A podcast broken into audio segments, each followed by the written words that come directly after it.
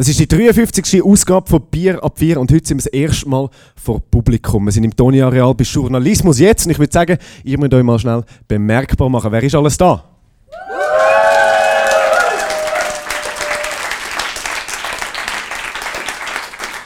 Das ist etwas Neues, Adam.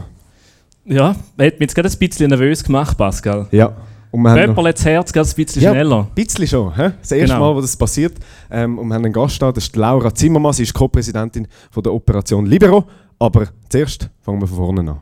Eine wichtige Durchsage. Der Podcast beginnt in wenigen Sekunden. Bitte begeben Sie sich an Ihre Plätze und spitzen Sie die Ohren. Okay. okay.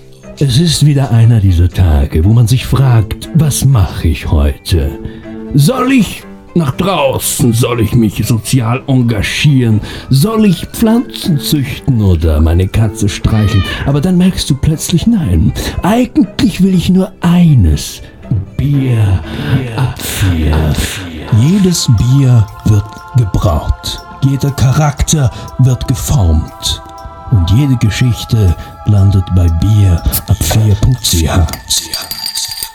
So, und so landet heute die Geschichte von der Laura Zimmermann bei uns auf der Bühne, da bei Journalismus jetzt. Das ist ein äh, Medienforum für junge Medienschaffende. Es sind äh, rund 80 Leute, die da äh, das Wochenende im Toni-Areal sind, die da an Workshops teilnehmen, die da jetzt eben zum Beispiel gerade Bier ab 4 live kommen hören. Und da ist sie, Laura Zimmermann. Hallo.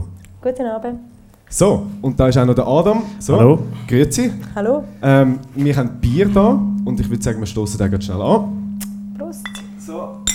Da haben wir Jetzt pfeift es schon wieder im Hintergrund. Ich stehe noch mal kurz auf. Ja, schau noch mal schnell zu der Technik. Ähm, wir werden das ganz kurz schnell erklären. Für alle, die jetzt äh, die Podcast-Folge zuhören. Wir haben unseren Gast da. Aber wir haben auch noch Leute vor uns, rund 60 äh, Leute, glaube ich, die da zuhören. Und die können sich involvieren. Und zwar können Sie Fragen stellen an Laura Zimmermann und dabei bekommen Sie als Belohnung noch ein Bier über. Also es ist so, dass wir drei da vorne das Bier haben, aber sonst hat da im Raum noch niemand das Bier. Also ähm, die Bühne ist frei für euch. Wenn jemand schon führen will, gerne führen kommen. Und in der Zwischenzeit würde ich sagen, fangen wir mal an mit der Laura Zimmermann. Wie geht's dir? Mir geht's super, danke. Jetzt habe ich ein Bier. Es ist Samstagabend, wunderbar. wir reden mit dir bisschen über Politik, wir reden mit dir über dich selber, wir formen ja ein bisschen deinen Charakter oder schauen, okay. was, was mit deiner Geschichte ist, so wie wir das gerade im Intro gehört haben. Ähm, erzähl mal, was beschäftigt dich gerade im Moment? Ähm, ja, im Moment beschäftigt mich ähm, ganz konkret der nächste Abstimmungstermin. Also ich mache ähm, politische Kampagnen zusammen mit Operation Libero. Wir machen Gegenkampagnen ähm, gegen die sogenannte Selbstbestimmungsinitiative und im Moment mache ich mir ein bisschen Sorgen, dass wir, ähm, obwohl wir viele Gegner sind, vielleicht das nicht so gut machen, wie wir sollten oder es die SVP ähm, besser macht. Ja. Was machen sie besser? Mm, ich glaube, sie haben vor allem etwas, wo, wie soll ich sagen, gut ankommt. Das ist das Wort Selbstbestimmung. Das ist in der Schweizer DNA, glaube ich, drin. Jeder, jede möchte irgendwie selbstbestimmt sein. Äh, nur führt die Initiative nicht zur Selbstbestimmung, äh, wenn, dann zur SVP-Bestimmung. Aber ich glaube, ganz grundsätzlich ähm, täuscht sie einfach etwas vor, das sie nicht wird können halten Und ähm, das haben wir schon ein paar Mal gehabt. Das Mal ist es bisschen extremer als auch schon. Und ähm, es wird natürlich ganz klar auch abgelenkt mit der Plakatstrategie, die sie fahren, wo ein bisschen aussehen wie das neue Versicherungslebensgefühl, ähm, ohne Namen, ohne Absender und ähm, natürlich mit sehr viel größeren Mitteln als wahrscheinlich alle Gegner äh, zusammen sehr präsent in diesem Land. Aber ähm, ja. Du bist 26. Mhm. Wann hast du, oder was ist deine erste Erinnerung an Politik? Wann hast du das erste Mal politisiert? Die erste Erinnerung, ich weiß nicht, ob das die erste Erinnerung ist. Ich weiß einfach, dass die Minarett-Initiative mich ziemlich politisiert hat. Ähm, ich denke, so um die 18 werden äh, gsi. Ich habe bei der Abstimmung selber noch nicht können, ähm, abstimmen und ja, ich hatte zuerst mal so das Gefühl gehabt, das ist so Politik auf dem Buckel von Minderheiten äh, über ein Problem, das de facto nicht existiert. Also ähm, Minarett, ja, ähm, gibt es nicht so viel in der Schweiz und sonst für Politik habe ich mich eigentlich immer schon sehr interessiert, glaube Und, wie hat das ausgesehen? Also bist du da irgendwie als kleines Mädchen in Konolfingen, dort wo du aufgewachsen bist, am Küchentisch gewesen und hast mit den Eltern oder mit den Verwandten politisiert Ja. und diskutiert? Oder wie, wie, wie muss man sich das Ich vorstellen? weiß nicht, das Gotti-Kind von meiner Mami ist heute da, Danina. Vielleicht weiss sie, wie wir das selber gemacht haben. Keine Ahnung. So viel über Politik haben wir glaube ich, nicht diskutiert, dass wir sind relativ normal aufgewachsen und sie entweder so Steinmauerchen bauen oder so. Ähm, ja. Ähm, aber ähm, ich habe eine Familie, die politisch interessiert ist. Mein Papi war Lokalpolitiker, gewesen, eine Zeit lang. Und ja, durch das hat man das schon immer auch diskutiert. Aber als Kind ähm, ja, findet man glaub, Politik jetzt wie nicht so spannend. Und ähm, du hast auch nicht so fest spannend gefunden, dass du nicht den Weg ähm, als Politikerin schon von Anfang an eingeschlagen hast, sondern du hast auch etwas anderes gemacht, oder? Bevor du jetzt bei Operation Libro gsi bist, bist. Und zwar ein Studium, du bist äh, Juristin. Wie ist es dazu gekommen, dass du gesagt hast, ich gehe lieber in den Gerichtssaal, wie jetzt gerade in den Nationalratssaal zum Beispiel? Ja, also wenn man den Nationalratssaal mal anschaut, dann hat es dort nicht sehr viele junge Leute. Über das können wir vielleicht auch noch reden heute Abend. Ähm, das ist nicht ganz so einfach. Also das, schweizerische System ist sehr föderalistisch aufgebaut, das Parteiensystem. Das ist eigentlich etwas Cooles. Äh, nichtsdestotrotz ist es bei mir immer so gewesen, dass ich mich vor allem für die grösseren, für die nationalen Themen interessiert habe.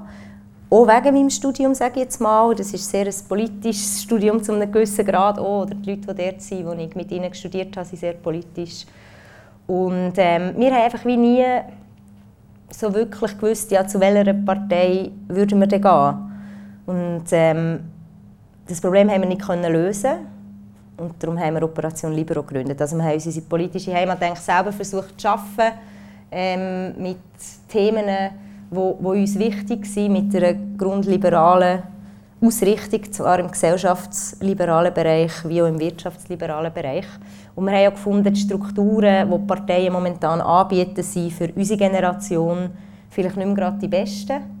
Sie sind sicher gut und wichtig, aber eben, ich komme aus Konufingen, ich habe in Bern und Paris studiert, ich lebe in Zürich. Wenn ich parteipolitisch möchte Karriere machen dann würde das wie nicht funktionieren, weil du müsstest einfach am gleichen Ort sein, die ganze Zeit. Und bei Operation Libero musst du das nicht.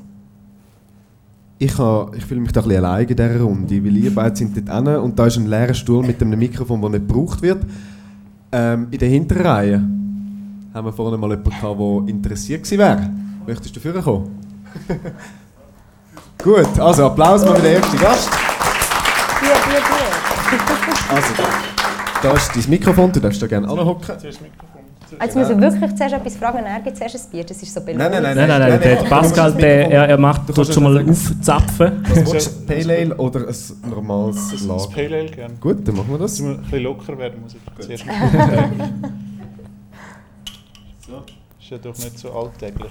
Bitteschön. Danke vielmals. So, dann stoßen wir mit dir an. Schnell vorstellen, wer du bist. Äh, ich bin der Marco. Prost, Marco. So. Zum Wohl. Äh, ich bin der Marco, ich bin Co-Chefredakteur von Zürich.ch. Und äh, lustigerweise fühle ich mich da. Ja. Gut. Und habe mich jetzt da gerade selber wieder ein bisschen wiedergefunden und gesagt, dass wir haben uns etwas Eigenes geschafft, weil wir nichts gefunden haben, was irgendwie an uns passt. Und ich habe das Gefühl, also ich meine, politisch vielleicht nicht immer, aber Operation Libero hat schon so, trägt schon so einen Gedanken, den Zürich.ch halt auch trägt. Also so, dass, wenn wir nichts finden für uns, dann machen wir es halt selber. Und das finde ich eigentlich super. Jetzt noch eine Frage. Hast Ja, ich finde es noch spannend. Also es ist jetzt so, äh, so etwas, was mich ganz persönlich interessiert. Du hast ja, also ich habe dich jetzt nicht so vor, vor der äh, No-Bilag-Initiative, habe ich dich jetzt, von dieser Kampagne habe ich dich nicht so wahrgenommen, öffentlich, als öffentliche Person. Ähm, ich nehme mal an, also du bist ja recht, als Gesicht recht im Vordergrund gewesen und ich frage mich, macht das etwas mit einem oder wird man viel wiedererkannt auf der Straße und sonst oder kriegt man viele Nachrichten oder so und kriegt man auch Hass ab und wie gehst du mit dem um und oder ist das überhaupt so, wie gehst du mit dem um? Ähm, ja, das, also es macht ganz sicher etwas mit einem. Also ich habe, wieso, als ich mich entschieden habe, den Schritt zu einem gewissen Grad zu machen. Bei uns war es Gute, gewesen, ich habe mit meiner Co-Präsidentin jemanden, der das sehr gut schon kennt hat, der mich auch gut können beraten Ähm, gleichzeitig musst du das so für dich herausfinden, oder wie willst du mit dem umgehen. Du hast zum Beispiel kleidungstechnisch hast du ja nicht, also hast du dich nicht deiner äh, angepasst, oder? Nein. Das ist ja der, der Mantel und so, das hast du ja nicht. Nein, natürlich nicht. Also, es ist ja jeder noch jemand, also eine eigene Person. Also von dem her, Aber etwas äh, wir sind ja, äh, wir sind ja äh, unterschiedlich. Nein, ich glaube, was es, was es mit dir macht, kannst wie noch, ist noch schwierig zu beschreiben. Ich finde nicht, ähm, dass es in der Schweiz irgendwie, äh, vor allem als Politiker, also es ist ja nicht irgendwie so, dass also, also, wir irgendwie Mu Musikstars oder irgendwie bekannte Schauspieler wären oder so. Also es ist immer so ein in Relationen zu setzen. In einer gewissen Bubble kennt man uns, aber in der breiten Öffentlichkeit nicht. Und ähm, Reaktionen, ja, bekommst viele, sehr viele. Im Grunde sind sie mehrheitlich positiv, aber es gibt auch die negativen und die sind zum Teil nicht so angenehm. Ähm, ja, ich werde recht gut abgeschirmt, sage ich jetzt mal, indem oder ich schirme mich ab, indem dass ich vieles gar nicht unbedingt lese, ähm, wo ich so ein bisschen das Gefühl habe, das könnte jetzt vielleicht schon nur vom Titel her, von einer Mail oder irgendwie, ähm, ja, kann man das manchmal schon so recht gut abschätzen. Und wenn es wirklich jetzt mal so ist, dass ähm, ja, etwas strafrechtlich relevant ist, dann machst du halt eine Anzeige da. Das Genau. kannst du ja als Jurist. Ja, das kann im Fall jeder. Wieso? Jetzt muss man zur. Polizei gehen. Aber äh, nein, das kommt auch nicht oft vor. Ähm, ich finde, äh, man muss sich wie bewusst sein, dass, äh, dass man eine gewisse Öffentlichkeit hat. Aber man sollte es jetzt wie auch nicht so zu ernst nehmen. Also ich versuche immer zu sagen, hey, chill's mal, ähm, bleib einfach so, wie du immer bist. Und ähm, ich lasse mich auch gerne immer wieder la- äh, auf den Boden abholen, sollte es mal nicht so der Fall sein. Aber ich versuche das eigentlich bewusst nicht Aber hast du, zu machen. haben sich so, äh, hast du das Gefühl, als Frau in der Öffentlichkeit, wenn man sich so als junge Frau in der Öffentlichkeit exponiert, bekommt man da. Ich meine, du hast keinen Vergleich, also du hast vielleicht nicht gerade einen rechten Vergleich, weil du weißt ja nicht, wie es als Mann ist, so ganz Genau. persönlich, aber hast du das Gefühl, jetzt so andere bei Operation Libero, zum Beispiel äh, Männer bei Operation Libero, bekommen die gleich viel Hass ab wie du, oder ist das so? Ja, es ist stimmt das eben, als Frau es, du kannst es nicht vergleichen, weil wir haben zwei Frauen an der Spitze, das relativ bewusst. Die zwei, die sich exponieren, ähm, sind beide weiblich. ähm, ja, von dem kann ich es nicht vergleichen. Ich glaube schon, ähm, also was mir auffällt, sage ich mal so, die Kritik, die kommt und die Üble, die kommt, kommt zu 99,9% von Männern und die sind zu 99,9% sicher nicht äh, in unserem Alter. Ähm, ja, so kann ich es vielleicht sagen. Darf ich noch Ja, etwas darfst du? Ja, natürlich. Du hast jetzt, ja, du hast vorhin, du hast vorhin gesagt, also du hast irgendwie zwei Aussagen gemacht äh, zu verschiedenen Zeitpunkten. Du hast einmal gesagt, irgendwie, äh, du hast, ähm, ja, dass halt nur, dass nur alte Männer quasi im Nationalrat hocken oder dass keine junge Frauen dort sind. Also im Umkehrschluss hast du gesagt, es sind keine junge Frauen dort, hast du gesagt. Ähm, und du hast aber gesagt, du kannst irgendwie nicht in den Nationalrat, weil du irgendwie in Zürich wohnst und nicht äh, dort, wo du aufgewachsen bist, politisierst. Ähm, würde es für dich wirklich einfach nie in Frage kommen, jetzt mal zu kandidieren für den Nationalrat? Weil, ich meine, es ist ja quasi dein Momentum. Ich meine, quasi, also, alle wollen das ja jetzt, eine junge Frau im Nationalrat oder, Ja. oder noch mehr junge Frauen im Nationalrat, sagen wir es so. Wie soll ich sagen? Also ich, ich tue den Begriff jung relativ weit auslegen. Ich finde, ich bin auch noch in vier Jahre jung, ich bin auch noch acht Jahre jung. Ich würde sagen, Ähm, bis 40, also im Nationalrat äh, bis zwölf 40. Jahren jung, wie auch immer. Ja, das stimmt leider. Nein, ähm, ich glaube, ja, ich fänd's, also grundsätzlich finde ich es gut, wenn, wenn, wenn man mal so ein bisschen, wenn einem bewusst wird, dass das System nicht unbedingt so Anreize gibt für junge Leute, ähm, wo ja, äh, das möchten machen oder generell für Quereinsteiger, das finde ich wichtig. Aber sonst der Entscheid selber ist ein mega persönlicher, weil du bist in einem Alter, wo wie soll ich sagen, relativ viel zusammenkommt. Du fährst an arbeiten, ähm, als Frau hast du vielleicht irgendeine Familienplan, was weiß ich, und dann hast du noch Als ein Frau politisches... Mann, ja. Ja, aber es ist, es ist immer noch schwieriger, Ja. als Frau alles unter einen Hut zu bringen. Das ist effektiv so. Und darum muss das jeder für sich entscheiden. Und ich habe wie momentan Lust, mich noch für gar nichts zu entscheiden. Findest Typisch für meine Generation. so spannend, wie du Politik machst? Ja, Halt irgendwie ja. punktuell bei einer Initiative dort den Fokus drauf setzen und dann wieder bei einem anderen Thema, ein halbes Jahr später. Ist das das, was jetzt so ein bisschen reizend ist? Ja, das zum einen und zum anderen haben wir uns auch eine Organisation geschaffen und für die hat man auch eine, wie so eine Verantwortung und das ist wie ein Baby, das braucht ständig irgendetwas und wir haben das irgendwie alles selber ähm, gemacht und wir sind dem Baby relativ verpflichtet. Das ist ja wirklich wie so eben unser Baby, das wir da ähm, haben und das möchte ich wie auch noch nicht so aus der Hand geben. Ja. Es ist, ist das ein Baby? Mm, es ist sicher noch in den Babyschuhen. Also, man sieht es manchmal vielleicht nicht so von außen, aber Operation Libero gibt es erst seit gut vier Jahren. Und für das, was in diesen vier Jahren passiert ist, ähm, sieht es vielleicht so aus, als wäre das Baby relativ schnell gewachsen. Aber ähm, es ist gleich einfach ein Verein. Es sind grossmehrheitlich Freiwillige, die dort arbeiten. Äh, es ist, ja, gibt ganz wie soll ich sagen, knochenharte Sachen, die man machen muss, wie Strukturen, Prozesse, ähm, schauen, dass man eben Nachwuchs generiert, schauen, dass man wachsen kann. Wir haben mittlerweile ein kleines Unternehmen, ja.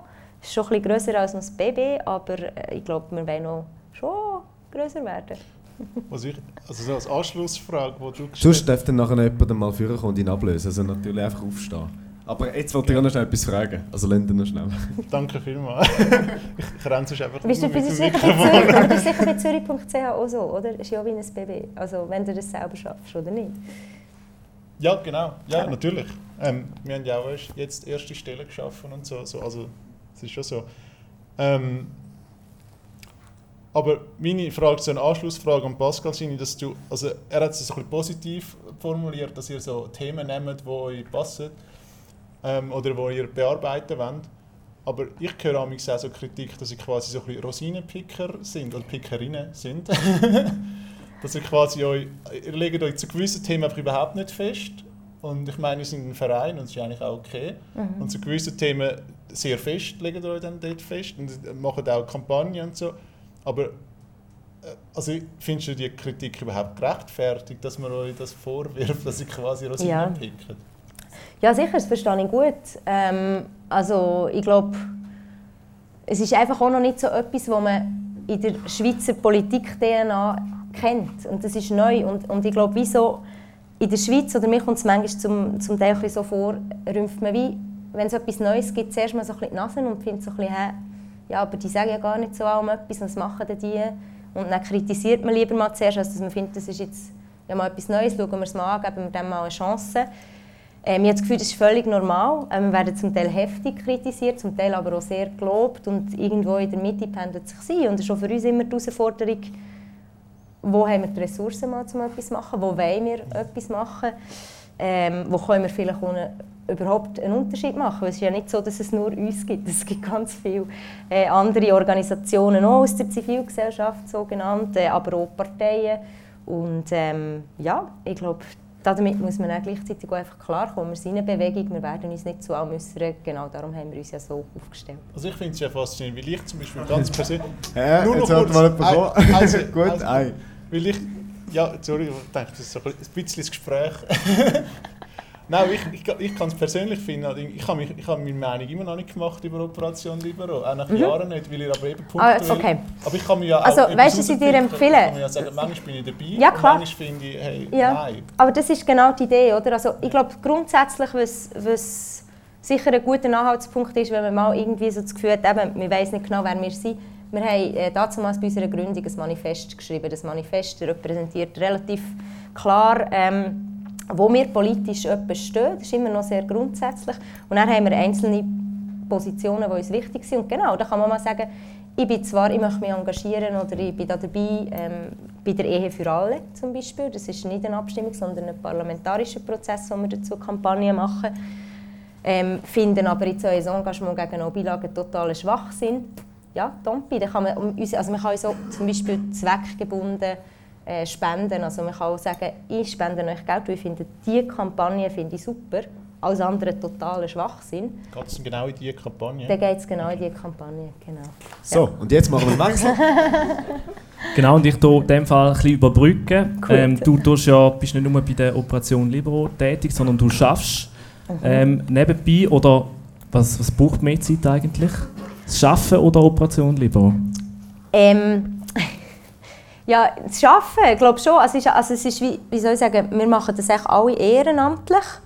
Außer unsere Geschäftsstelle. Die Geschäftsstelle ähm, haben wir können, äh, vor gut zwei Jahren auftun. Dort haben wir Leute angestellt, die auch äh, den Laden ein bisschen zusammen haben. Aber die Leute im Vorstand und auch das Co-Präsidium machen es zu einem grossen Teil ehrenamtlich. Bei mir ist es jetzt aber so, dass ich ähm, eine sehr eine coole ähm, Situation habe, dadurch, dass mein Arbeitgeber das mega unterstützt, was ich mache. Und jetzt während so einer Kampagne ist es im Fall schon noch viel Zeit, die drauf geht. Wenn keine Kampagne ist, dann ist es etwa so 20 Prozent, hat jetzt gesagt. Mhm. Ja. Vielleicht noch zu kurz zum Sagen, du arbeitest ähm, bei Rotkommunikation, mhm. dort auch bei Kampagnen, oder? Mhm, Und Amplification. Ja, genau. Dort hat man, ich hatte auch noch googeln, Pascal hat mir eine Sprachnachricht geschickt.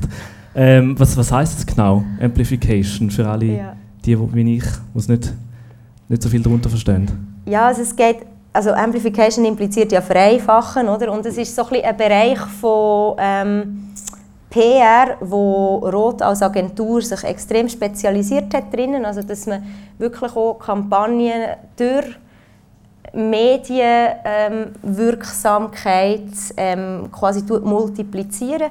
Das gibt es so in der Schweiz nicht so oft. Das ist auch ein bisschen Spezialgebiet. Ich bin dort noch voll reingekommen. Ich habe erst vor eineinhalb Monaten irgendwie dort arbeiten. Aber ähm, ja, das ist eigentlich etwas, wo der David Scherer der Inhaber von der Agentur ähm, für sich glaube selber so ein bisschen, ähm, nicht erfunden hat, aber einfach gut drin ist, genau. Das heisst, du musst Medien können verstehen oder du verstehst mhm. Medien? Nein, nein, nein, also da können wir vielleicht näher noch weiterreden beim Bier. Ähm, man muss Medien zu einem gewissen, oder, äh, zu einem gewissen Grad ähm, können versuchen zu verstehen. Das ist nicht ganz so einfach in einem Zeitalter, wo sich die Medienlandschaft extrem im Wandeln ist. Ähm, gleichzeitig ist es ja, vielleicht manchmal noch nicht so komplex, wie man das Gefühl hat. Also, schlussendlich ist es einfach eine Schlacht um die Aufmerksamkeit. Und irgendwie musst du halt Aufmerksamkeit haben, sei es in Kampagnen von der Privatwirtschaft, aber vor allem auch in politischen Kampagnen. Und dann muss man halt ganz gezielt schauen, wie, wie das man das irgendwie schafft. Und genau. Wir haben einen neuen Gast in der Runde. Wart, aber du hast wer, ein Bier. Prost. Wer bist du? Sie hat ein Bier? Stell, ja. dich, stell dich doch schnell vor. Also ich bin Lara und ich mache ein Praktikum momentan bei, einer, bei der Quartierzeitung Hönk. Und äh, ja, hoi, es freut mich sehr. ähm, ja, meine Frage wäre jetzt mal ganz spezifisch, ob du schon viel so zum Beispiel schlechte Erfahrungen mit Journalisten spezifisch jetzt gemacht hast, so passend jetzt für die mhm. Runde, für den Tag. Hey, ähm, ja, aber nicht mit Jungen, eigentlich nicht. Das habe ich mir, nein, ich habe mir das wirklich okay. überlegt, als ich hierher gekommen bin. Weil ich so das Gefühl habe, es gibt manchmal... Also grundsätzlich mache ich positive Erfahrungen mit Journalisten, das muss ich vielleicht auch vorab mal sagen. Aber es gibt so einige, und meistens sind es so ein die Entscheidenden, nicht immer, die sich bewusst sind, was für eine Macht sie in ihrer Position zum Teil auch haben und wo ich manchmal nicht so ganz ähm, toll finde, äh, wie gewisse Sachen herauskommen. Nicht unbedingt nur in Bezug auf mich oder meine Organisation, sondern ähm, so ein generell. Und ich glaube, wieso, gerade in dieser Welt, wo, ja, ich finde, eben im Zeitalter von Fake News, wo, wo äh, wie soll ich sagen, äh, der Präsident den USA seine ähm, Politik über 140 Zeichen macht und irgendwie ähm, die Medien in den USA, das ist nur so ein Beispiel, permanent über Trump seine Tweets schreiben. Mhm machen sie eigentlich genau, was er will. Oder, und das ist wie so, ich finde manchmal so ein bisschen die Adaption auf die neue Zeit ist wie noch nicht so allen gelungen. Ähm, das ist sicher auch höllisch schwierig. Und, und das andere ist schon, dass ich manchmal das Gefühl habe, mh, hm, wie soll ich das nicht formulieren, ähm, äh, es gibt ähm, gewisse Leute, die wenn man sie dann mal kritisiert, auch als Journalist, weil man sich nicht okay behandelt fühlt, auch als quasi ähm, Akteur in diesem Zusammenspiel, äh, sehr schnell sehr betüpft sein und dem nachher einfach nicht mehr anrufen. Das heisst, wenn man, wenn man Kritik anbringen möchte, dann muss man das sehr, sehr wohl überlegt machen. Das finde ich nicht so cool wie bei jemandem, der eigentlich ziemlich direkt kritisiert. Mhm. Und natürlich anständig. Und auch meistens das Gefühl habe, ich habe einen Punkt. Ja, wo dann willst du klar machen. Genau. Und darum finde ich, wie so manchmal die Kritikfähigkeit ist bei Journalisten relativ gering. Okay, aber hast du in dem Fall schon manchmal irgendetwas über dich gelesen, wo du denkst hast, mm. ui nein? Nein, eigentlich über, über mich nicht. Eben, ich, bei mir ist es mehr so ein bisschen, ich finde so Grundhaltung, eben manchmal Artikel, ähm, wo, ich, wo ich einfach so das Gefühl habe, so, ja, oder vor allem eben auch im Zeitalter von Klicks generieren und Reichweite, ähm, einfach zum Teil völlig irreführende Titelsetzung. Da kann der Journalist nicht so viel dafür im meisten Fall. Das ist so. Aber über mich selber eigentlich ähm, sehr wenig. Ja. Das ist doch schon mal positiv. Ja, voll. Ja, ja. Wie hast denn du früher Medien konsumiert? Ähm, also bist du das erste Mal in Kontakt gekommen? In Kontakt mit Medien, ich glaube, ich war immer schon so ein, ein Fernsehkind, gewesen, tendenziell, also so audiovisuell, Radio. Oh, da möchte ich ein Bier. Ähm, Ganz dringend. Früher habe ich immer so ähm, ja, Tageszeitungen halt irgendwie gelesen. Jetzt mache ich das nicht mehr so, jetzt mache ich das eher online.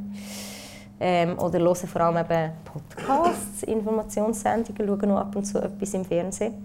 Oder äh, lese, was ich wirklich gerne lese, sind so Wochenzeitungen. Also der Economist und WOTS, das gleicht sich dann so gut aus. Ist so bei mir auf dem Tisch momentan, genau. Gut. Die Lara, Dankeschön, das hat mich gefreut. Wieder verabschiedet, danke vielmals. In dem Fall überbrücke ich gerade nochmal mit einer weiteren Frage, die nochmal auf das Thema ähm, kommt. Und zwar hast du vorher von so ein bisschen die irreführenden Titel, so ein bisschen Clickbait geredet. Mhm. Ist das auch ein Aspekt, wo, wo euch auch ein die spielt, also wo ihr mhm. könnt ausnutzen so quasi?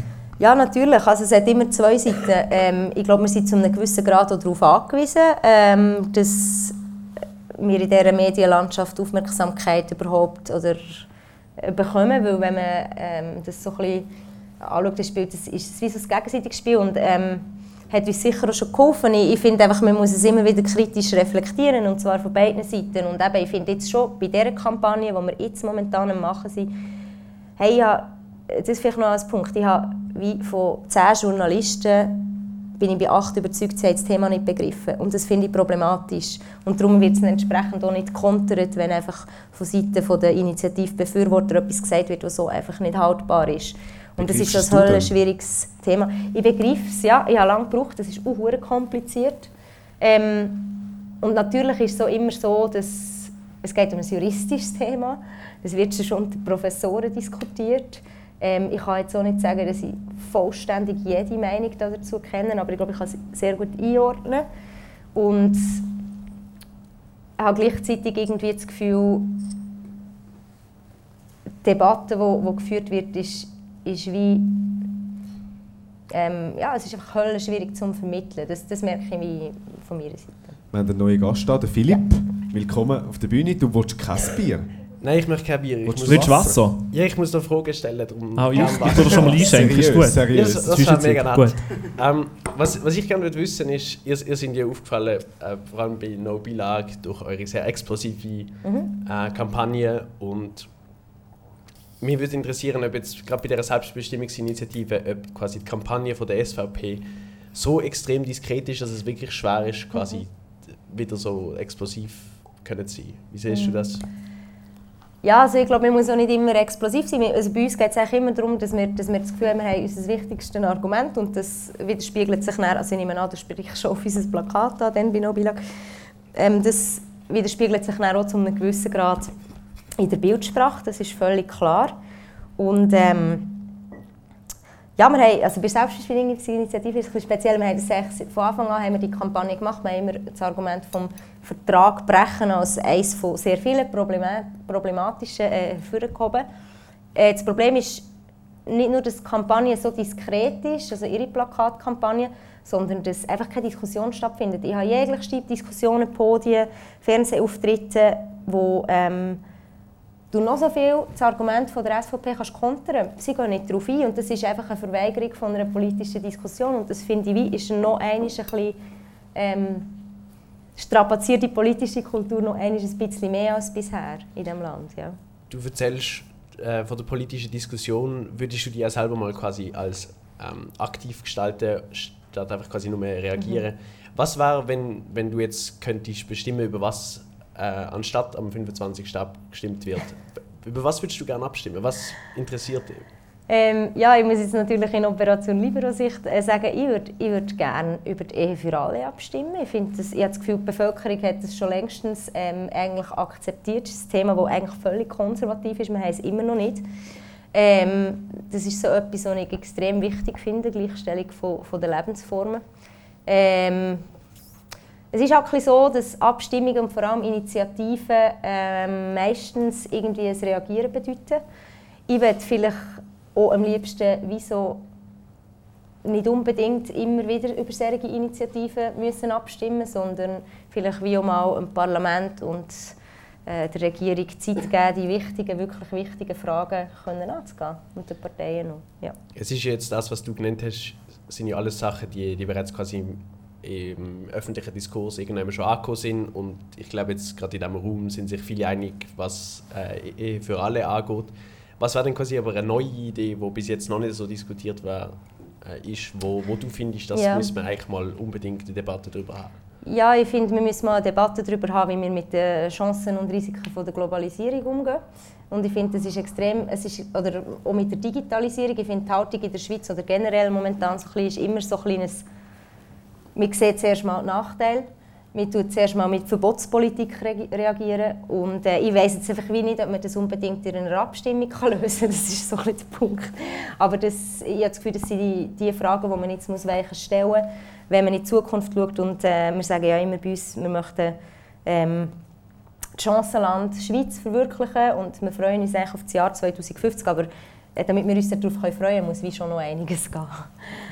Ich finde immer, eure, eure Kampagnen sind ähm, sehr, sehr direkt auch und mhm. was mich besonders jetzt gerade in dem, was du gesagt hast, zum, zum Thema Globalisierung und ähm, wie man mit so Sachen kann umgehen, mir wird zum zum Thema Klimawandel würde mich interessieren, ob du denkst, dass es wirklich möglich ist, dass man mit Abstimmungen kann erreichen kann, dass Leute quasi gegen ihre Interessen quasi sich für die Umwelt entscheiden und ähm, also für die Umwelt und gegen halt eben zum Beispiel mhm. zum fünften Mal Fleisch in einer Woche. Also siehst du in Abstimmungen da ein, ein Mittel, wo man etwas kann bewegen kann? Also ich finde ganz grundsätzlich ähm, ist sie, die direktdemokratische Mitspracherecht ein wichtiges Mittel, aber garantiert nicht das einzige. Das trifft recht gut meine Aussage zur jetzigen Kampagne momentan.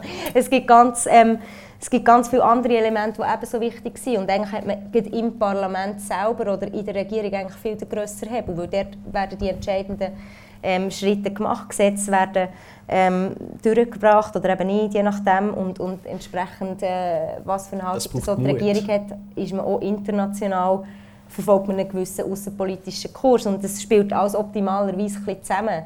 Aber ich finde, es, es kann ganz grundsätzlich ein guter Ansatz sein, ein Thema auf eine Agenda zu bringen, mit einer Initiative zum Beispiel. Ja. Philipp, danke vielmals. Vielen herzlichen ähm, Dank. Wir haben den Thomas, der hier wartet, ein Bier schon in der Hand hat. Danke ähm, Ich brauche schon ein Neues. Wolltest du gerade ein Neues? Gut. Nein, nein, ja, dann ein bisschen. Ja. Sagst es einfach. ähm, dann ähm, habe ich noch eine Frage an dich, eine weitere. Mhm. Und zwar, ähm, jetzt äh, sind auch wieder im...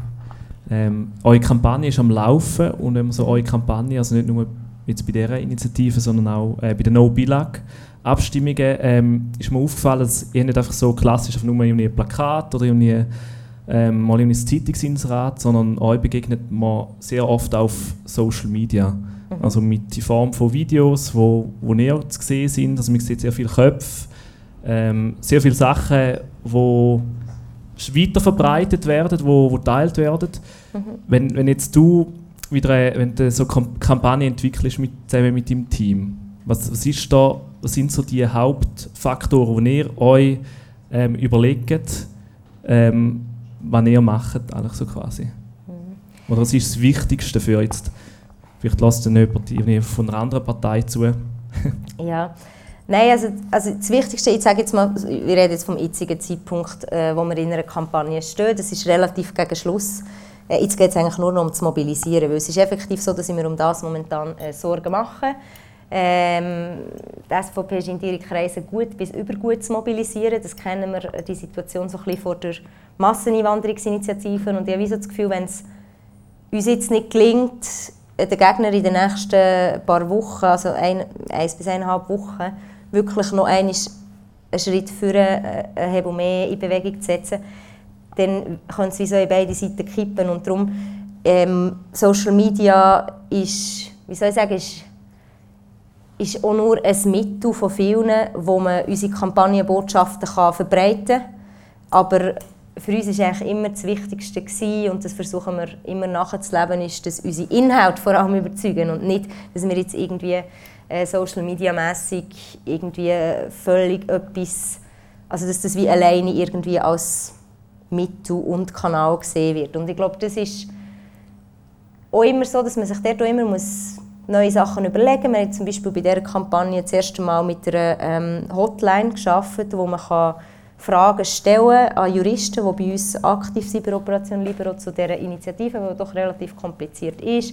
Man muss immer sich auch selber wieder ein bisschen pushen und neue Sachen ähm, ja, was es ja zum Teil wirklich schon gibt, kann man sich auch inspirieren lassen oder eben mal etwas Eigenes machen. Aber es ist echt wie ein Teil davon, sage ich mal.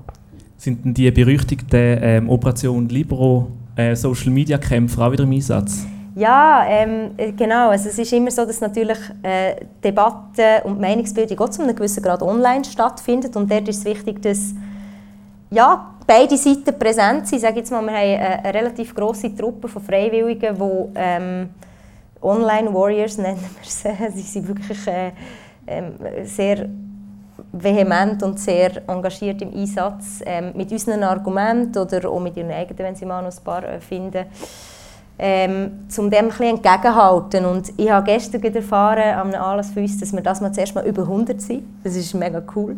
Ähm, es wächst schon, es werden immer mehr und es ist natürlich auch cool, dass sich jeder irgendwie so ein bisschen der kann einbringen kann, was er möchte. Also ich, ich würde es völlig schlimm finden, wenn ich die ganze Zeit online kommentieren müsste. Das liegt mir total nicht, aber es gibt andere Leute, die finden so, das ist genau das Richtige, das mache ich genau gern, weil ich will jetzt noch den und den und den beim letzten Argument noch einmal auseinandernehmen und so. Also es ist wie, jeder, jeder macht ein das, was er, was er am besten kann. Der Thomas ist unser neuer ja. Gast. Ja. Sag schnell, wer bist du oder was machst du genau? Ich bin der Thomas, ich arbeite zurzeit in der Unternehmenskommunikation, habe mir aber zum Ziel gesetzt, eben, wir hatten die Debatte von den alten grauen Männern, oder ich habe da große Angst, dass sich die Jungen ein bisschen zu wenig für Politik interessieren und versuchen da ein bisschen mehr in politische Kommunikation eigentlich einzusteigen.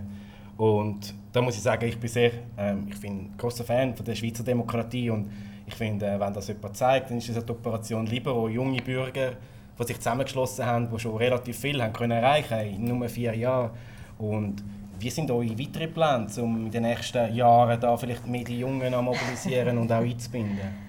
Ja, also zuerst mal, wir sind ähm, eben nicht nur die Jungen, unsere Mitgliederstruktur ist relativ divers. Wir haben vor allem auch sehr viele ähm, Leute, die uns vielleicht nicht mit Zeit, aber mit Geld unterstützen. Und das ähm, sind ganz viele Kleinspenderinnen und Kleinspender, die tendenziell ein bisschen älter sind oder die einfach sagen, ich kann zum Beispiel noch einen Leserbrief schreiben und so weiter und so fort. Also es ist relativ divers und ich glaube schon, dass es sehr wichtig ist, dass man erstens mal nicht stehen bleibt oder, ähm, als Organisation, das ist auch einfach rein unternehmerisch und zweitens mal sich auch überlegt, ja, wie können wir uns politisch weiterentwickeln und dort schauen wir schon ähm, ja, als nächstes auf die Wahlen 2019 und was wir dort so können im Schild führen Zum Beispiel?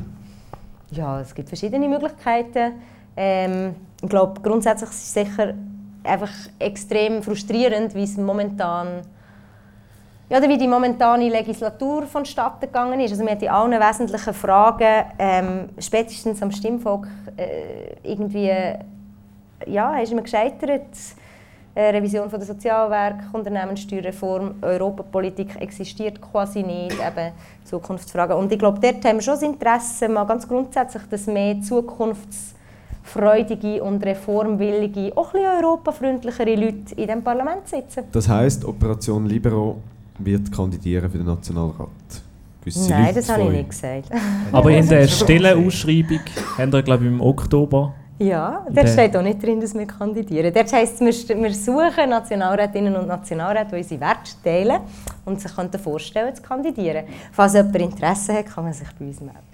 Du? Wie viele Bewerber haben sich eigentlich schon gemeldet? Wie viele Bewerbungsgespräche sind da schon gelaufen? Es sind relativ viele. Ähm, ich habe, ich habe den Überblick nicht mehr ganz. Aber ähm, ja, es ist doch cool zu sehen, dass da irgendwie Interesse rum ist. Mhm. Wie, wie, muss man sich das vorstellen, wenn sich da Leute beworben haben? Also kommen aus den verschiedenen Kantonen Leute, die für die Operation Libero im 2019 kandidieren ja, also es ist, läuft wie ganz grundsätzlich bei einem Bewerbungsprozess. Wenn man interessiert ist, kann man sich mal melden. Falls sich jemand von euch interessiert, kann man das ja mal ausprobieren und dann schauen, was passiert. Vielleicht, ähm, jetzt hast du gerade eine Gruppe von jungen Journalisten angesprochen, Journalistinnen und Journalisten. Ja. Ähm, jetzt aus deiner Sicht, es gibt immer so ein bisschen Diskussion unter den Journalisten, ähm, ob man überhaupt darf, sich zu politischen mhm. Themen ähm, Stellung nehmen, so quasi, sagen, hey, Ähm, ich stehe für das Thema ein. Mhm. Haben wir übrigens auch schon erlebt bei der No-Bilag-Abstimmung, hat der Pascal nicht so viel, können, ähm, nicht so viel können sagen. Wie siehst du das? Müssen sich Journalisten ähm, und Journalistinnen positionieren? Und nur das ist ehrlich oder muss man ähm, grundsätzlich einfach so tun, als wäre man objektiv? Ja, also ich finde, ihr habt eure Grundsätze und das ist richtig so. Und in dem Moment, wo ihr Journalist seid, seid ihr ähm, unabhängig und objektiv. Aber ihr seid ja auch private Personen und ich finde, das ist manchmal wird das ein bisschen strikt getrennt, oder? Also ich glaube, bei Tamedia darf man nicht parteipolitisch aktiv sein. Das finde ich zum Beispiel so ein bisschen, ja, das heisst ja nicht, dass man bei gewissen Journalisten, die bei Tamedia arbeiten, vielleicht wissen, wo sie politisch stehen oder auch nicht. Ähm, ich finde es halt dann schwierig oder ist wirklich eine kleine Balance zu finden, wenn man wirklich jetzt zum Beispiel auch Inlandjournalismus äh, macht und mit der Politik zu tun hat aber ich finde manchmal schon eben, ähm, auch wenn sich gewisse Journalisten nicht so explizit positionieren, merkt man doch der, in der Art und Weise, wie sie schreiben, wo das sie ungefähr steht. Ähm, und das hat es eigentlich immer schon gegeben. Also ich habe keine starke Meinung dazu. Ich finde aber grundsätzlich ist man immer ein bisschen zu zurückhaltend. Ich finde, gut, wenn man politisch interessiert ist und ein guter Journalist, kann man das eigentlich sehr wohl gut trennen. Ich möchte jetzt gleich noch mal schnell auf die aktuelle Diskussion eingehen. Das Stichwort Journalismus ist jetzt auch gefallen. Mhm. Es gibt ja andere ähm, Initiativkampagnen, die Allianz von der Zivilgesellschaft, die mhm. sagt, dass da möglicherweise, das muss man jetzt nicht bestätigen, ähm, die EMRK könnte gegründet werden. Und ähm, das hat ja auch einen grossen Einfluss auf den Journalismus, oder? Yes. Kannst du uns mehr über das noch sagen? Äh, ja, also bei der EMRK ist es so, sie ist ganz klar das Angriffsobjekt von dieser Initiative. Die müsste nicht bei einer Annahme sofort gekündigt werden. Aber das Problem ist, wieso das ab dem Moment, wo die Initiative würde angenommen werden äh, wir die EMRK müssten brechen, weil wir haben Widersprüche mit unserer Verfassung und der EMRK. Das sind vor allem die SVP-Initiativen. Und dann irgendwie in the long run würde es dann irgendwann mal zu Problemen führen. Wahrscheinlich ähm, müssen wir es kündigen oder nicht. Aber für auf deine Frage einzutreten, ja, ähm, ist relativ essentiell auch für die Meinungsäußerungsfreiheit oder für äh, sage jetzt mal, das Konzept von Responsible Journalism, das ganz klar vom Europäischen Gerichtshof für Menschenrechte auch geprägt wird, ist das eine zusätzliche Instanz, wo man auch als Journalist, als Journalistin irgendwie geschützt ist, weil das Problem bei unserer Verfassung ja ist, wir haben die Meinungsäußerungsfreiheit und so weiter, Informationsfreiheit auch in unserer Verfassung, aber wir haben keine Verfassungsrecht. Ja, also ich muss sagen, meine Meinung ist eigentlich gemacht zu der Initiative. Ich möchte jetzt die nicht zu fest ansprechen, mhm. aber ähm, mir fällt ein der Fall Daniel Monar, den sie einmal gegeben hat, wo ähm, eigentlich quasi Meinungsäußerung von den Medien beschränkt worden ist. Ähm, oder auch, dass ähm, der Quellenschutz im Zivil, mhm. äh, im Strafgericht, mhm. im Strafprozess ähm, eigentlich verbessert worden ist durch die MRK und weil mhm. da viele Journalisten im Saal sind.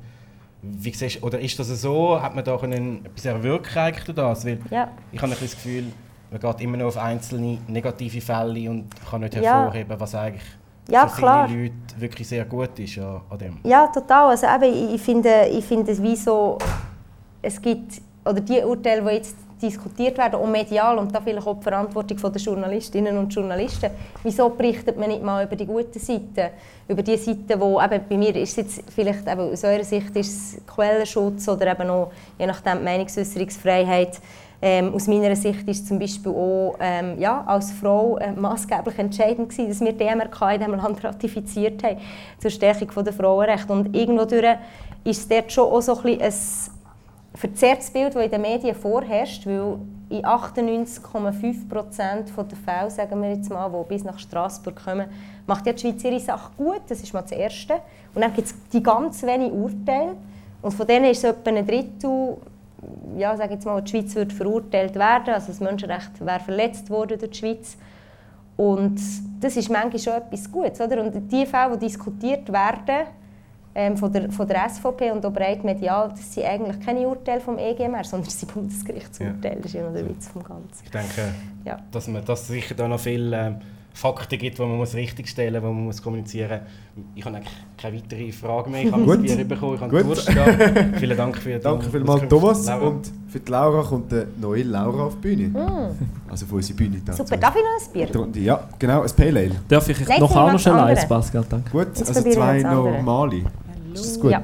Hallo. Hallo. Laura, stell dich Hi. doch schnell vor, was du machst. Hallo, ich bin Laura und ich studiere an der ZHW, Ja. Journalismus. Ähm, und ich komme so ein bisschen aus dem Radio. Cool. Ja. Ähm, und ich habe so ein bisschen eine gesellschaftliche Frage. Du hast vorher Mhm. mal gefunden, ähm, dass sich nicht so entscheiden für etwas, Mhm. das passt so ein bisschen zu unserer Generation. Ja.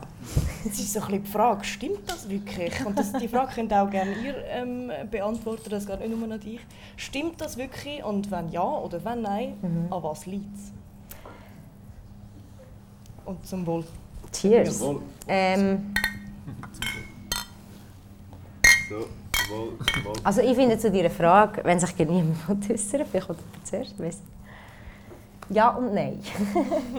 also ich finde, irgendwie unsere Generation fällt sehr viel, immer Entscheidungen und steht dann auch für die her. Ähm, aber muss zum Teil auch nicht unbedingt Entscheidungen äh, so treffen, weil wir einfach unglaublich viele Möglichkeiten haben. Ich sage jetzt mal, es ist eine wahnsinnig privilegierte Situation, wo wahrscheinlich fast alle, die hier heute äh, drinnen sitzen, ähm, können geniessen wo Hölle nicht selbstverständlich ist. Also ich sage einfach mal, wir sind unhöhlen privilegiert. Wir können ähm, ja, äh, so viele Chancen und Möglichkeiten wahrnehmen. Und ähm, dass es dort manchmal schwierig fällt, vielleicht zu entscheiden, ist auch legitim. Ja? Und, ähm, aber eben, es ist einfach nicht selbstverständlich, dass, das, ähm, ja, dass wir es so gut haben, sage ich mal.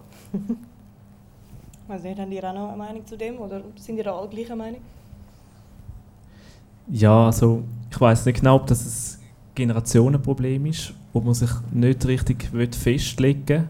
Aber jetzt einfach aus meiner Sicht, ich habe schon auch gemerkt, dass ich, äh, jetzt wenn man so die Parteilandschaft anschaut, dass es nicht die eine Partei gibt, wo ich einmal dazu Ja sage und dann mein ganzes Leben lang dahinter stehen kann. Also in dem Sinn kann ich mich vielleicht auch nicht so ganz festlegen, aber ja. Aber es geht ja nicht nur um, um Partei in dem Sinne, es geht auch um Beruf oder irgendwie der Liebe zum Beispiel. Man sagt, ja. Also dort kann ich, also aus meiner Sicht kann ich mich relativ gut festlegen. das ist das Problem. Das ist Ähm, Genau. aber ich glaube, es ist manchmal schon so ein bisschen, ich finde, es ist eine positive Entwicklung, dass man vielleicht auch findet, unsere Generation, hey, Veränderung ist ja gar nicht per se etwas Schlechtes, sondern es kann etwas mega Gutes sein und man ist offen gegenüber Veränderungen und in welchen äh, Bereichen vom Leben nicht so immer. Aber ich glaube, das ist, also ich finde das etwas extrem Positives, weil, also eben, ja, bei jeder Entscheidung, die ich irgendwie fälle, die wichtig ist, irgendwie auf mein Bauchgefühl gelost, sage ich immer. Und das hat zu einem relativen Zickzack geführt in meinem Lebenslauf, beruflich, privat, ähm, politisch, wie auch immer. Und ich finde das super. Es ist vielleicht nicht jedermanns Sache, aber wenn man Veränderung gerne hat, ähm, ist es auch cool, wenn man dieser offen gegenübersteht. Ich glaube aber, es ist glaube auch etwas, wo, wo, wo wie so ein ist, weil halt durch die Digitalisierung, es ist immer wieder Veränderung. Also es gibt nicht mehr irgendwie, vielleicht hat man früher noch mal irgendwie einen Beruf gelernt und hat das irgendwie 70 Jahre lang gemacht, aber heute geht das nicht mehr. Heute kann man nicht irgendwie ähm, Journalismus lernen und dann Ja. irgendwie 60 Jahre auf einer Redaktion in einem einzelnen Büro hocken, sondern heute muss man sich immer weiter entwickeln und glaube auch immer weiter lernen, weil sich einfach Ja. das Umfeld immer weiter verändert. Das, Und dort ist es Generationenfrage. so das, genau, das ja. ist so. Ähm, wir sind halt wie in dieser, in dieser Welt geboren. Wir haben auch immer extrem viele Weiterentwicklungen und Fortschritte miterlebt. Ich finde es einfach extrem wichtig, dass man dem grundsätzlich positiv gegenübersteht, weil man kann es wenn wir ganz ehrlich sind, nicht ändern. Dann gibt es Probleme, die irgendwie damit einhergehen oder Herausforderungen und die muss man irgendwie möglichst geschickt versuchen anzugehen. Aber was ich, was ich nicht verstehe, ist so eine ähm, Zukunftsverweigerung, von, von, vor allem von der älteren Generation, sage jetzt mal so zwischen 50 und 65, wo ich schon verstehe, dass das alles ein schnell geht, aber wo so pessimistisch sind zum Teil und wo eben nachher die Wut auch rauslösen, äh, im Sinne von politischen Meinungen äh, oder ähm, ja, sehr starken Positionen, die irgendwie versuchen, einen Status quo wiederherzustellen, was es so nie gegeben hat, das wird ihre Probleme auch nicht lösen, sage ich einfach. Also, ja. Aber ich glaube, Das ist ein bisschen absolut gesagt. Aber. Ich glaube, dort, die, sie können gar nicht so wahnsinnig viel dafür, weil, also wenn Nein. man jetzt zum Beispiel irgendwie an Matheunterricht denkt und irgendwie mega, man checkt einfach nichts,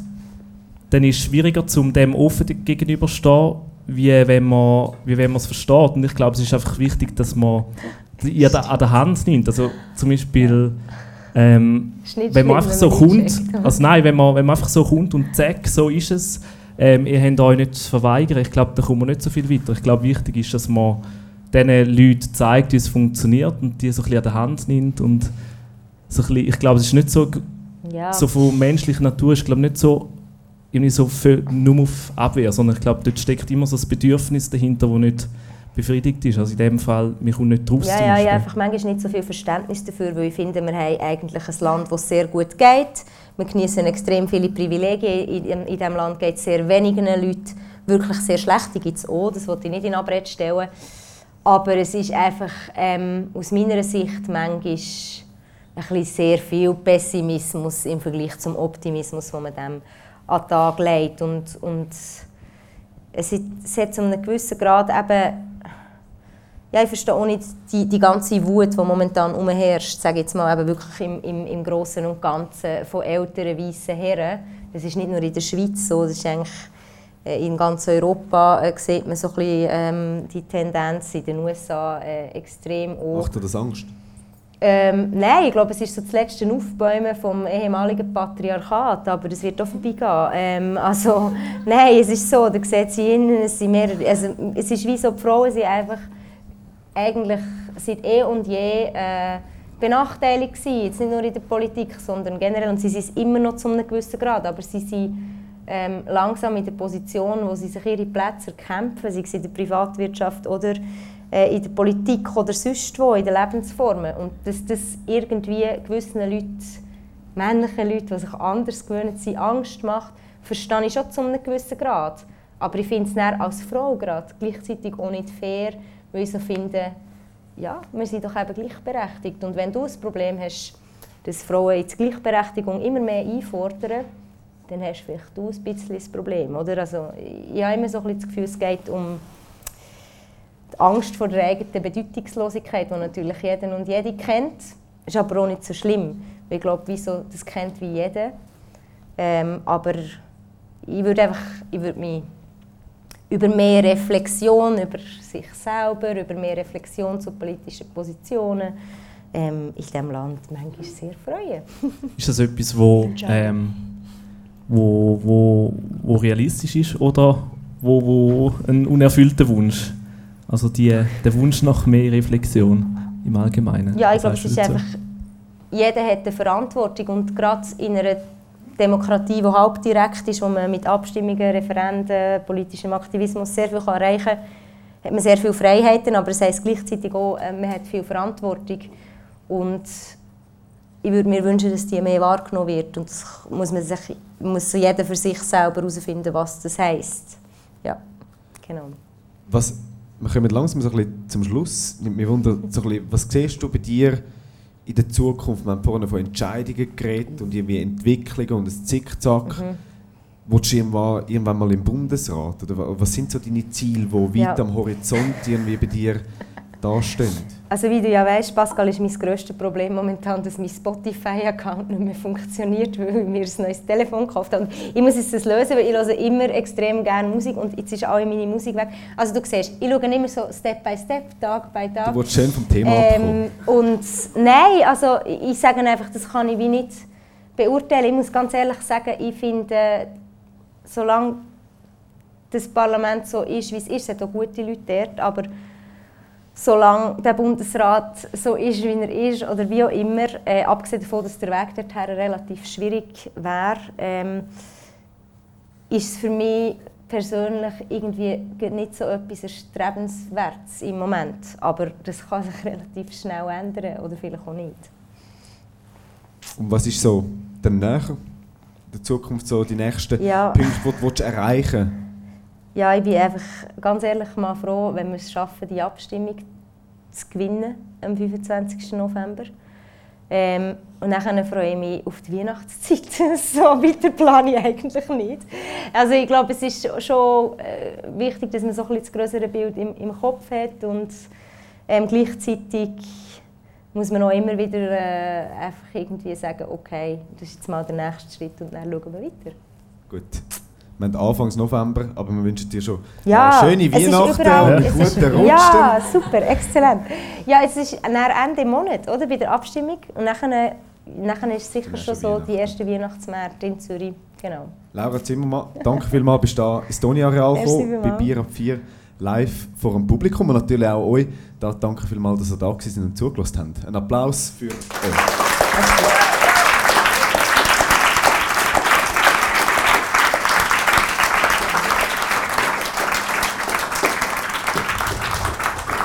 Und auch noch einen grossen Dank für alle, die, die dafür gekommen sind und ihre Fragen eingebracht haben. Also ich finde, es war eine sehr grosse Bereicherung gewesen und sehr spannend gewesen, auch zum völlig wieder neue Sichtweisen und neue Fragen da drin Ja. ähm, zu hören. Und ich glaube, ähm, der Pascal geht bald ins Militär und vielleicht besuchen wir auch bald irgendwann mal eine Ferienvertretung oder so. ich glaube, Ja. da haben wir genug Leute, die da in Frage könnten kommen. Und es ist sehr cool, dass auch du, auch wenn du vielleicht momentan voll im Stress bist, bei der, mit der Abstimmung, ähm, Zeit gefunden hast, um da zu kommen. Merci vielmals. Danke. Und echt noch so, ihr habt eh noch Party, aber jetzt muss ich auch noch schnell Werbung machen. Wir haben heute Abend noch eine Veranstaltung, auch hier im Toni-Areal, ähm, wo es darum geht, äh, gegen die Selbstbestimmungsinitiative zu mobilisieren. Also falls es euch interessiert, ich glaube, dort gibt es auch Bier, ich hoffe es zumindest, sonst ähm, wäre das sehr schlecht, weil ähm, ja, es muss schlussendlich auch immer Spass machen. Genau. Und dann natürlich noch ein grosses Dankeschön an alle, die zugelassen haben, die oder unterwegs, wo auch immer, ähm, dass sie es bis dahin geschafft haben. Und natürlich dürft ihr uns Feedback geben. Adam Bo. Genau, äh, via E-Mail, so richtig oldschool, an hoi.bierab4.ch. Schickt dort ein E-Mail an, wenn ihr bis dahin gelost habt und eine Meinung dazu habt. Wenn ihr es mega doof findet oder auch mega cool, schreibt uns. Und Es geht auch via Social Media und jetzt kommt dein Part. Twitter, Instagram und Facebook, dort sind wir natürlich auch präsent. Ihr könnt durchgeben, was ihr von der Laura haltet, äh, was ihr von uns haltet und natürlich auch, was ihr von unseren Gästen, die da sind, kommen, Fragen stellen, haltet. Ähm, und ja, natürlich, danke vielmals und wir hören uns in zwei Wochen wieder. Bis dann, eine gute Zeit und danke vielmals. Tschüss zusammen. Tschüss miteinander und ade merci.